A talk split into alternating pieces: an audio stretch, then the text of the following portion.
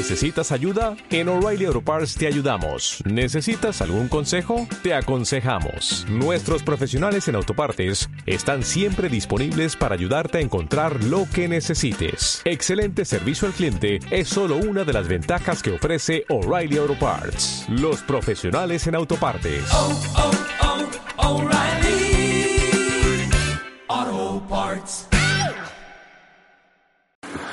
Buenos días gente, ¿cómo están?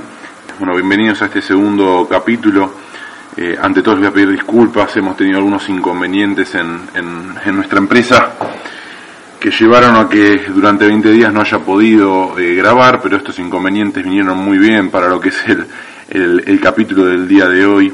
En el podcast anterior los dejé con una tarea para el hogar, en la cual ustedes tenían que revisar, que era eso que los apasionaba de chicos.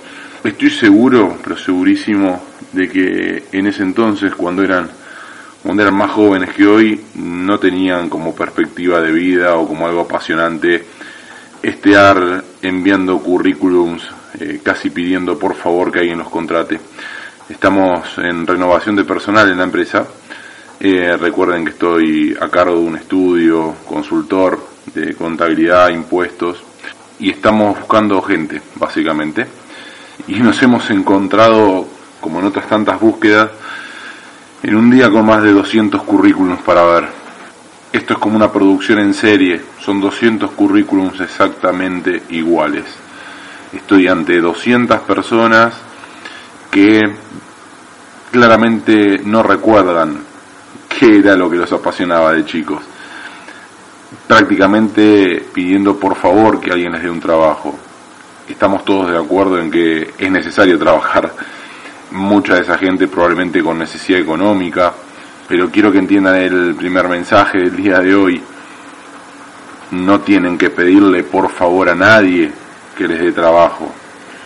Me gustaría poder ver en algún currículum eh, que alguien me diga que está buscando ese trabajo y que quiere este trabajo, porque el día de mañana quiere una empresa como la mía, o quiere desarrollar un negocio como el mío.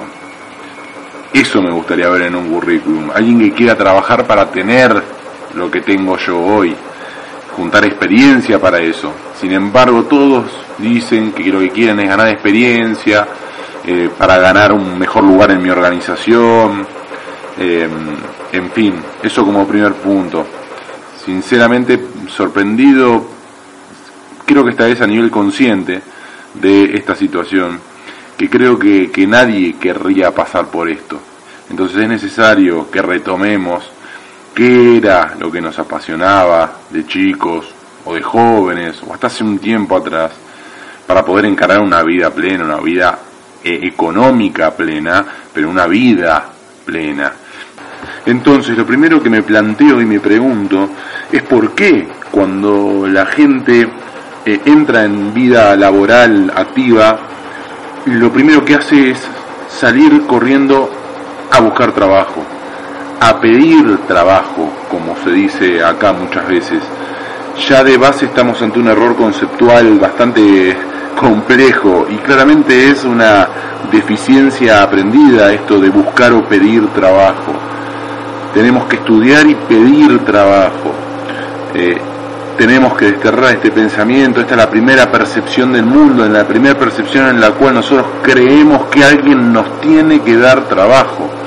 La gente que se postula para este empleo me está pidiendo trabajo, pero yo estoy dando trabajo. ¿Me explico? Ellos podrían dar trabajo si quisieran. Simplemente tienen que desterrar de sus cabezas eh, esta creencia, como en primer lugar, que ustedes no tienen que pedirle trabajo a nadie. Ustedes lo que tienen que hacer es nutrir su cabeza, leer, ver qué es lo que pueden hacer bien, qué es lo que pueden hacer excelente, qué es lo que los apasiona y lograr una combinación en la cual en el día a día puedan desarrollar esta actividad.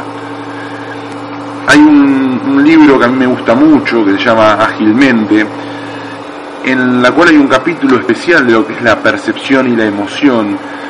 Arranca contando la historia de una persona que vivía en la selva y la estaban llevando en un, en un tour eh, nativo de la selva y a lo lejos comienza a ver lo que era un insecto y ve que a medida que mm, el, el, jeep en el que paseaban se mueve, se va agrandando y le pregunta qué clase de insecto mágico es ese que va creciendo.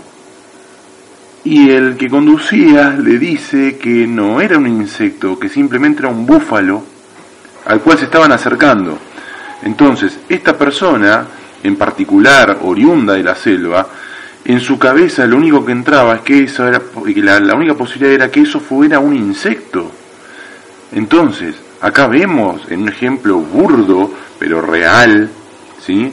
Cómo la percepción crea el mundo en el que están viviendo. Y si ustedes viven en un mundo en el cual tienen que pedir por trabajo, nunca van a llegar a más que eso, que estar hasta edad jubilatoria, si llegan, pidiendo por favor a alguien que les dé trabajo. Entonces, toda, todo nuestro esquema mental, que es el que nos da la percepción del mundo, no solo va a regular lo que va a ser nuestra vida económica, regula los vínculos con nuestros amigos, con nuestra familia, con los desconocidos en la calle. ¿Sí? La forma de percibir el mundo es lo que digita el segundo a segundo de cada una de nuestras vidas. Entonces, para ser rico no hay que empezar por buscar recetas mágicas en internet o negocios multinivel de venta de cruceros.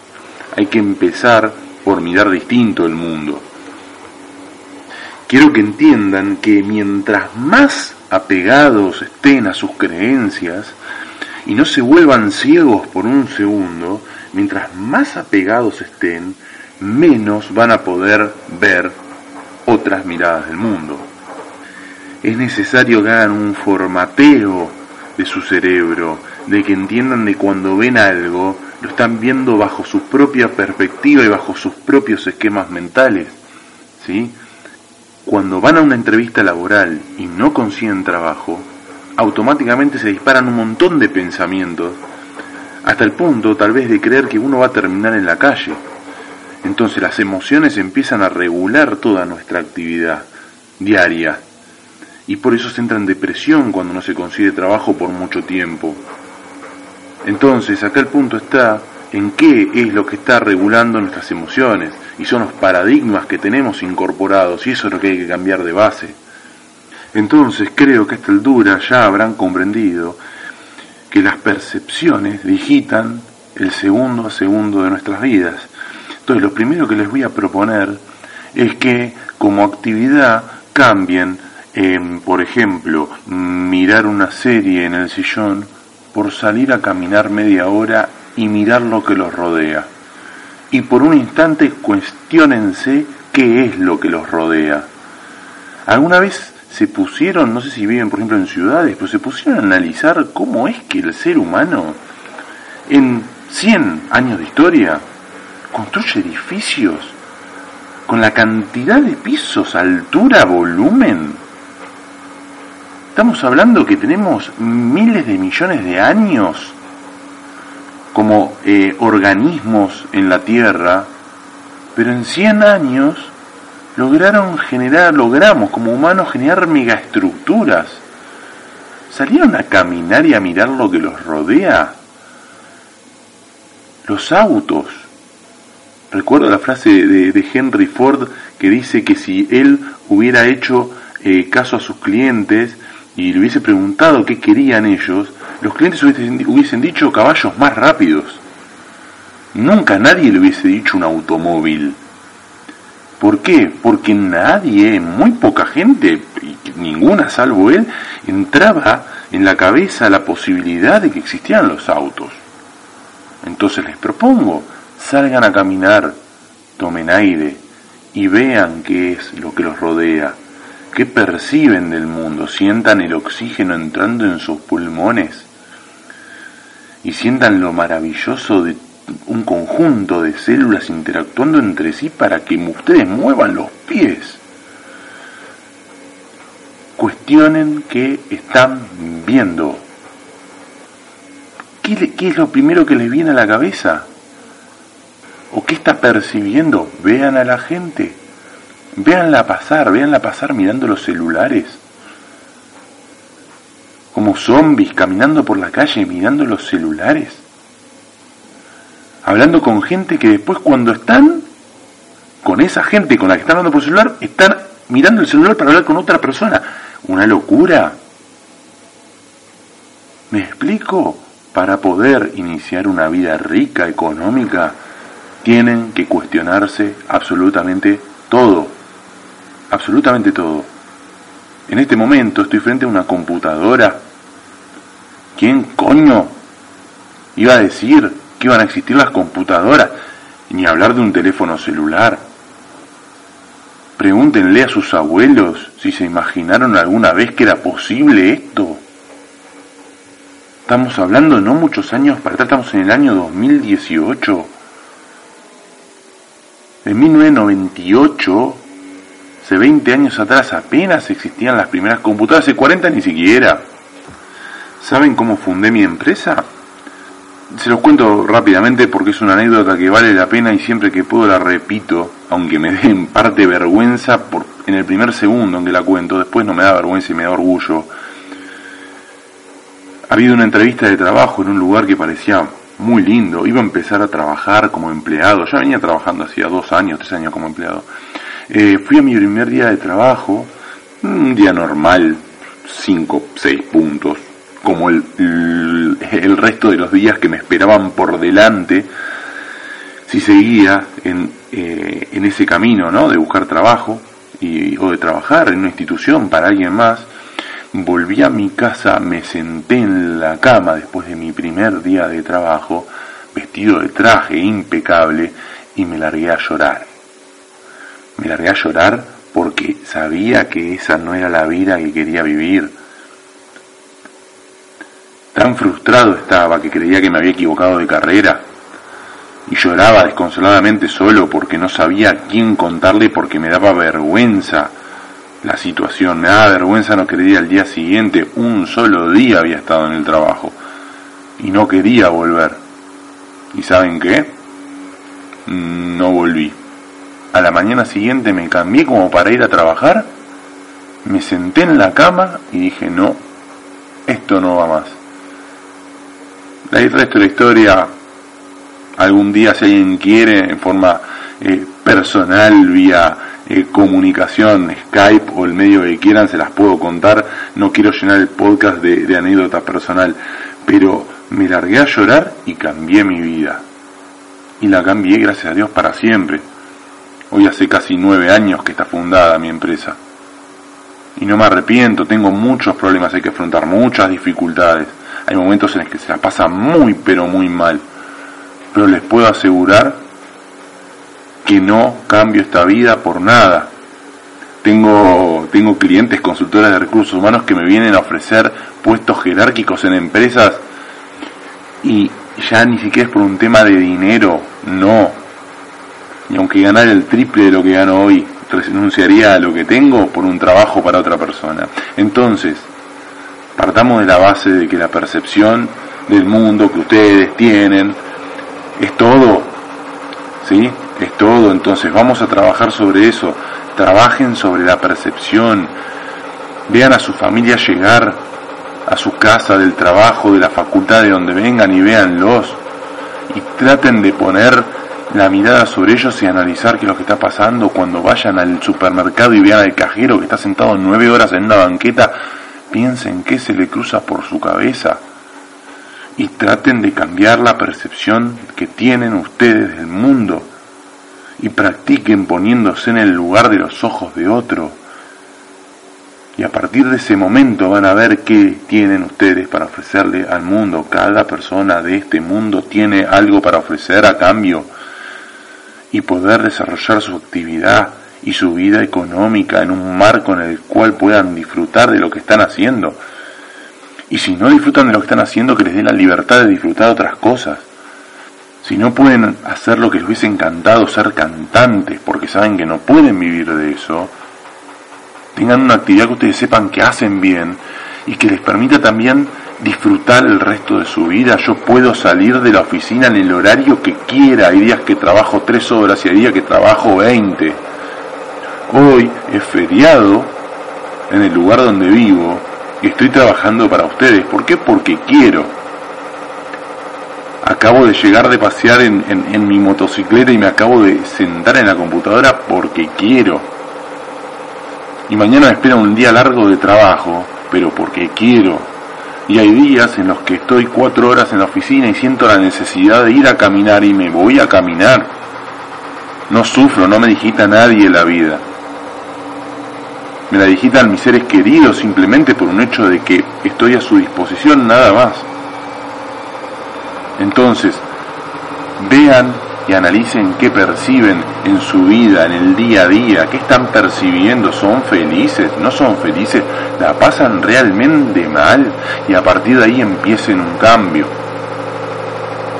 A partir de ahí empiecen un cambio, siéntense en sus camas, lloren todo lo que tengan que llorar, si tienen 50 años, piensen, gracias a Dios, que se dieron cuenta a los 50. Si tienen 70 a los 60, yo me di cuenta a los 25 años y agradezco todos los días de mi vida haberme dado cuenta a los 25 años. No importa. No importa el momento en el que se den cuenta de que quieren cambiar sus vidas. ¿Me explico? Porque lo importante es que lo deciden. Hay gente que nace y muere no la cambió nunca. Y esperan simplemente el retiro y por ahí el retiro no llega nunca porque mueren antes, básicamente. Entonces, una vez que logren cambiar esa percepción que tienen de las cosas, de que este país no cambia más porque los políticos, porque no, acá no se puede hacer nada, porque acá a las empresas las ahogan con impuestos y bla, bla, bla, no, no, no, sí, estamos todos de acuerdo, pero ya está, ustedes tienen que desenvolverse en el medio que los rodea y ese es el medio que los rodea y seguramente mi discurso aplique para todos los países del mundo. Entonces, en función de eso, que ustedes tienen que agarrar y avanzar. Y avanzar, y me encantaría que me escriban con comentarios, emails, mensajes privados a través de Facebook, de sus experiencias y por qué no pueden empezar o por qué consideran que no pueden empezar.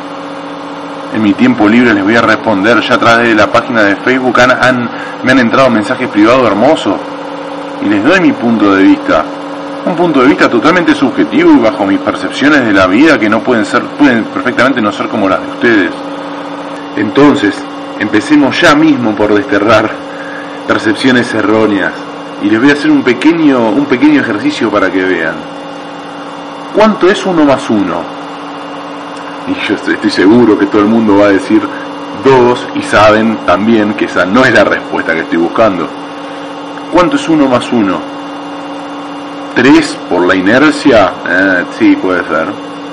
¿Cuánto es 1 más 1? 1 mm, más 1 es 1. ¿Y en qué ámbito 1 más 1 es 1? En el ámbito de nuestra cabeza. ¿Cómo? Si yo sumo un concepto con otro concepto, no son dos conceptos, pasa a ser un nuevo concepto. ¿Sí? Si yo derrito dos bloques de hielos, ¿sí? pasan a ser una masa de agua. ¿Me explico? Entonces, como primer medida, lo que tenemos que saber es que tenemos que romper nuestros patrones básicos de pensamiento. Uno más uno es uno. Un auto no es la suma de cuatro ruedas con un motor, dirección, no, es un auto. Al auto le sacas el motor y deja de ser un auto. Al auto le sacas las cuatro ruedas, deja de ser un auto. Es un auto. Estamos educados desde chicos para ser pensadores lógicos. ¿Sí? Y por eso nos cuesta tanto hacer asociaciones libres, por eso les cuesta tanto ser creativos para empezar su propio negocio o su propio desarrollo personal es una, una, eh, destreza que no, nos están enseñando en el colegio, la asociación libre, ¿sí? Para poder, para poder asociar conceptos que no estén relacionados entre sí. Es como que tenemos dentro de nuestro cerebro paredes mentales, hay que derrumbarlas todas. Leonardo da Vinci, ¿sí? Eh, las ideas que encontraba las hacía inspirándose en objetos cuyo eh, interrelación o vínculo no tenían nada que ver unos con otros, por ejemplo. Entonces eran objetos que en principio no tenían ninguna conexión. Entonces el desafío de él era mezclarlos conceptualmente ¿sí? Para poder llegar a nuevos conceptos.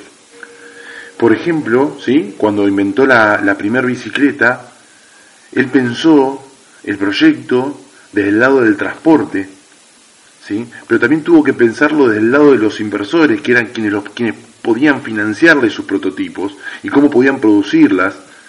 Lo pensó desde quién lo iba a consumir, para quién lo iba a usar lo que uno iba, lo que él iba a estar ofreciendo, ¿sí? Y lo pensó desde el contexto en el que estaba, en la necesidad de la gente de trasladarse. Entonces tuvo que sintetizar y unir todos esos conceptos e ideas ¿sí? en el diseño de esa bicicleta. Y eso es lo que ustedes tienen que hacer. Ustedes tienen que unir todos esos conceptos en el diseño de qué? De una nueva vida. Empecemos por ahí.